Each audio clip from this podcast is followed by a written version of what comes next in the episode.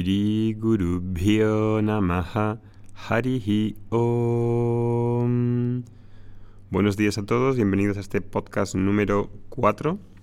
En el anterior episodio hemos visto que hemos de convertirnos en adultos emocionalmente de una forma deliberada que inicio yo, que inicias tú. He de ser capaz de dar respuestas maduras y esas respuestas son generalmente de dos categorías, así por categorizarlo. Una, ¿qué puedo hacer ante los hechos si se pueden cambiar y mejorar? Primero he de discernir si esa es la situación que tengo delante. Ahora mismo puedes pensar en tu vida. ¿Qué situaciones hay que se puedan cambiar y mejorar porque no estoy contento con los resultados? Y obviamente las hay, abundantes. Y dos, situación dos, categoría dos, ¿cómo voy a aceptarlas si no se pueden cambiar? Porque son diferentes. Hay situaciones que no se pueden cambiar. Y si no se pueden cambiar, no se pueden cambiar, son irreversibles. Entonces, una madurez emocional implica que primero he de discernir. Una vez que he discernido qué situación es cada una, desde ahí he de actuar. Si hay algo que se puede hacer y quiero mejorarlo, quiero replantearlo, quiero mm, hacerlo de manera diferente, entonces hago. El entendimiento es primero y segundo la acción. Si no se puede cambiar y no hay forma de cambiarlo, ¿cuál creéis que será lo que tenga que hacer? Reconocer ambas situaciones implica madurez y en general, ese tipo de reconocimiento implica sabiduría, y no es poco. Y este discernimiento es algo a diario, con las situaciones que tienes en tu vida diaria normalmente. No necesito una experiencia extraordinaria. Necesito simplemente experiencias ordinarias, sencillas, en las que pueda ver lo que ya hay ahí, y pueda discernir, y pueda madurar, y pueda crecer. Ahora, en este podcast de hoy vamos a ver que la madurez emocional va a implicar también prepararme para cuando haya épocas y situaciones donde voy a experimentar dolor. Puedo prepararme sobre todo cuando estoy bien, cuando no hay muchos problemas, cuando no estoy en medio de un ciclón. Si estoy en medio de un ciclón, es más difícil tener espacio, es más difícil tener eh, discernimiento.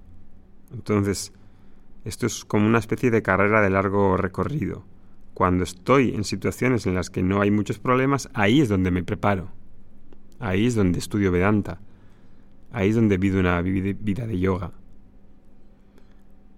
Es iluso pensar que la vida va a estar exenta de dolor y que todo va a ser agradable. Y esa filosofía es la que intentan meternos con un calzón algunas filosofías positivistas.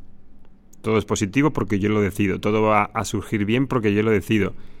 Eso simplemente es mentira.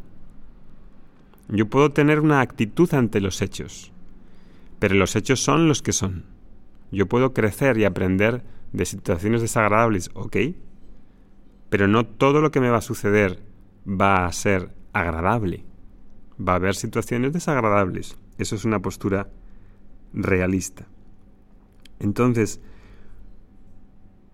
podré hacerme más grande que lo desagradable y que lo agradable, porque finalmente he de descubrir que la paz profunda y duradera está libre de los opuestos y no se opone o no se resiste a nada. Eso es una visión completamente diferente. Puedo dejarte resistir y acomodar las dos situaciones agradables y desagradables y ser más grande que ellas? Esa es una de las propuestas del estudio de Vedanta. Pero bien, volviendo al tema de hoy, habíamos visto que a través de la percepción del niño que fuimos, y que seguimos siendo en parte, se ve claramente en qué consiste una respuesta emocional inmadura. El niño patalea cuando no consigue lo que quiere. También nosotros como adultos lo hacemos. Pero como adulto, ¿puedo evitar las situaciones en las que no me salgo con la mía? ¿Puedo controlar y acordar todas las situaciones todo el rato? Piénsalo. ¿Te puedes salir siempre con la tuya? La respuesta rotunda es no. Unas veces me saldrá bien, otras veces me saldrá menos de lo que esperaba, otras veces mejor de lo que esperaba, pero no siempre voy a salirme con la mía. Los americanos dicen, I don't call all the shots. Eso, no me salgo siempre con la mía. Y esto es una persona realista en contraste con una persona que vive en un mundo de negación de la realidad pensando que todo me va a salir como yo quiero. Las situaciones que tenemos en la vida diaria cambian, como el tráfico. A veces todos los semáforos están en verde y muchas veces en rojo y amarillo. Hay una mezcla de situaciones agradables y desagradables, confusas, claras, etc. Y así vivimos esta sucesión de situaciones cambiantes y he de encararlas todas. Soy el único que pueda hacerlo. Aunque haya gente que me pueda ayudar y pueda encontrar un gran tesoro en la confianza que deposito en Dios y en la vida, al final quien tiene que encarar las cosas no es nada más que tú y yo. Y ahí es donde he de ver qué situaciones y qué aspectos en mi vida están más flojos para ver si mi entendimiento de valores y actitudes están maduros. He de diferenciar dos cosas, ¿no? Como decía antes, a la luz del Vedanta. Aprender a diferenciar entre qué es lo que se puede cambiar y actuar en cambio en base a esa apreciación y qué es lo que no puedo cambiar aceptándolo. Así que mejor que mire bien y no me engañe en cuanto a las situaciones. Y aquí he de ver qué situaciones o aspectos en la familia, en la relación con tu marido, en la relación con tus hijos, en tu trabajo, en tu vida en general, en la relación con Dios. Estoy siendo realista. Me enfrento con los hechos y, los, y, actúo en base a esos hechos o soy ultra idealista y niego la realidad y no encaro los hechos. Si tengo contacto con una tradición de enseñanza como el Vedanta, el énfasis cambia y las cosas pequeñas, cuando tengo una visión mayor, más profunda de la vida, se van a quedar como pequeñas, porque estoy conectado a algo mayor. En mi entendimiento, en mi morar, en mi pensamiento, en mi visión, hay algo mayor.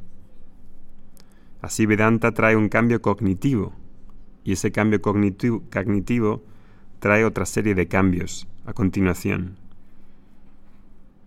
que van a ocurrir en base a esos cambios cognitivos que estamos viendo en este podcast. Y Vedanta también presenta para vivir una vida, para empezar a vivir mi vida, he de ser una persona madura una vez que me voy haciendo maduro emocionalmente es cuando empiezo a vivir realmente. Cuando empiezo a vivir y a crecer, la búsqueda espiritual tiene sentido. Mi esfuerzo gana dirección. Si no, todo permanece desconectado. Y ahí la persona pensante, y digo esto de pensante porque hay muchas personas que piensan que no han de pensar y tener la mente a cero, la persona pensante ha de responder al mundo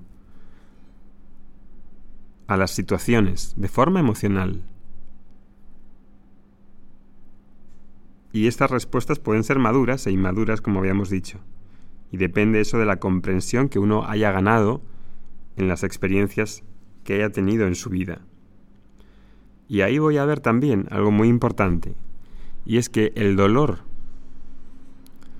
puede ser una cosa desagradable, que permanezca desagradable así toda mi vida, atesorada en la memoria, repitiéndola una y otra vez, viviéndola una y otra vez, o puede ser una experiencia de la cual puedo crecer para ser más grande que el dolor.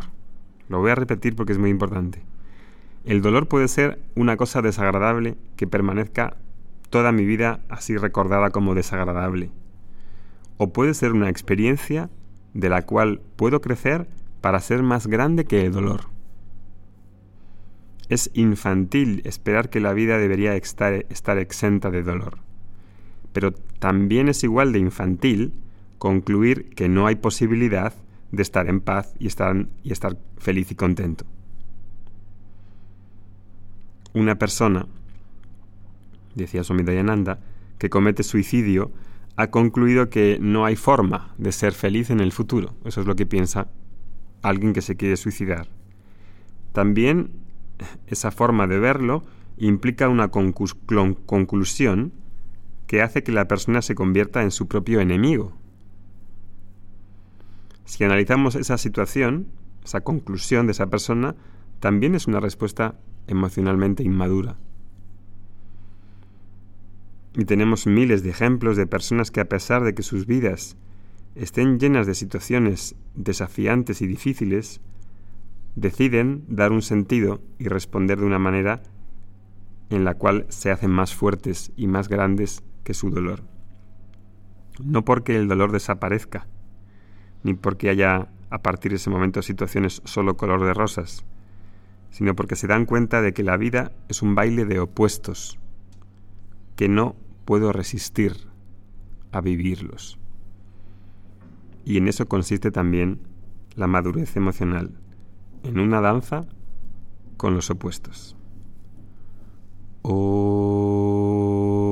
Shanti Shanti Shanti Harihi Om